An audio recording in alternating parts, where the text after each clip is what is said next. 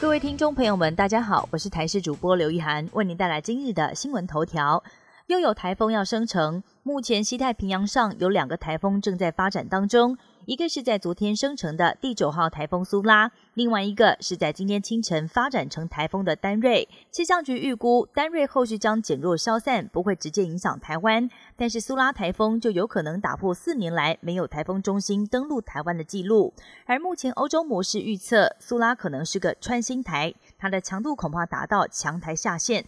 气象局也不排除在下周二发布海上台风警报，预估下周三四影响台湾最明显，而影响时间不排除会持续到下星期六。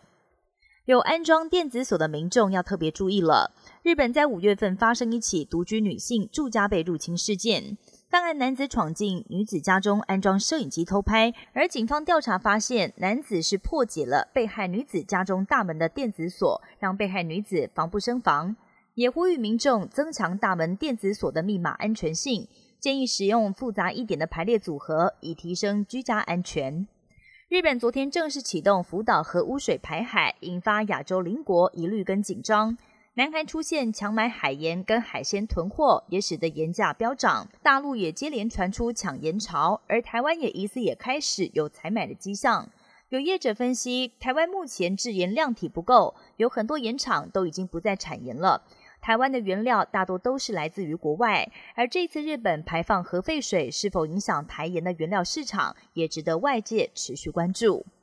意大利是欧洲热门观光国家，但是今年旅客却发现景区餐厅的账单上多了几笔服务费，整体旅游支出飙涨百分之一百三十。像是多要一个空盘和要求三明治对切，就要多付台币大约七十元。另外，有一名母亲要求店家加热奶瓶，同样要多收个七十元。而更夸张的是，只点两杯咖啡跟两小瓶水，却收到台币两千多元的账单，也引发敲观光客竹杠的批评声浪。到日本观光又出现了新的玩法，日本有越来越多县市把城堡当成是观光资源，开放游客入住。像是爱媛县大洲城，从去年开始开放游客入住，在这里除了可以享用古代诸侯吃的餐点之外，到了傍晚时分，还可以在城堡顶端阁楼天守阁过夜。不过，想要体验像这样子尊荣的享受，要价可不便宜，一个晚上要台币二十二万。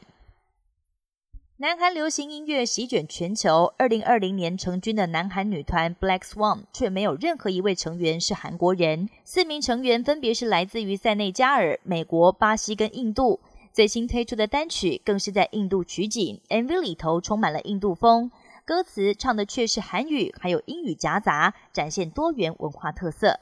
以上新闻由台视新闻编辑播报，感谢您的收听。更多新闻内容，请锁定台视各界新闻以及台视新闻 YouTube 频道。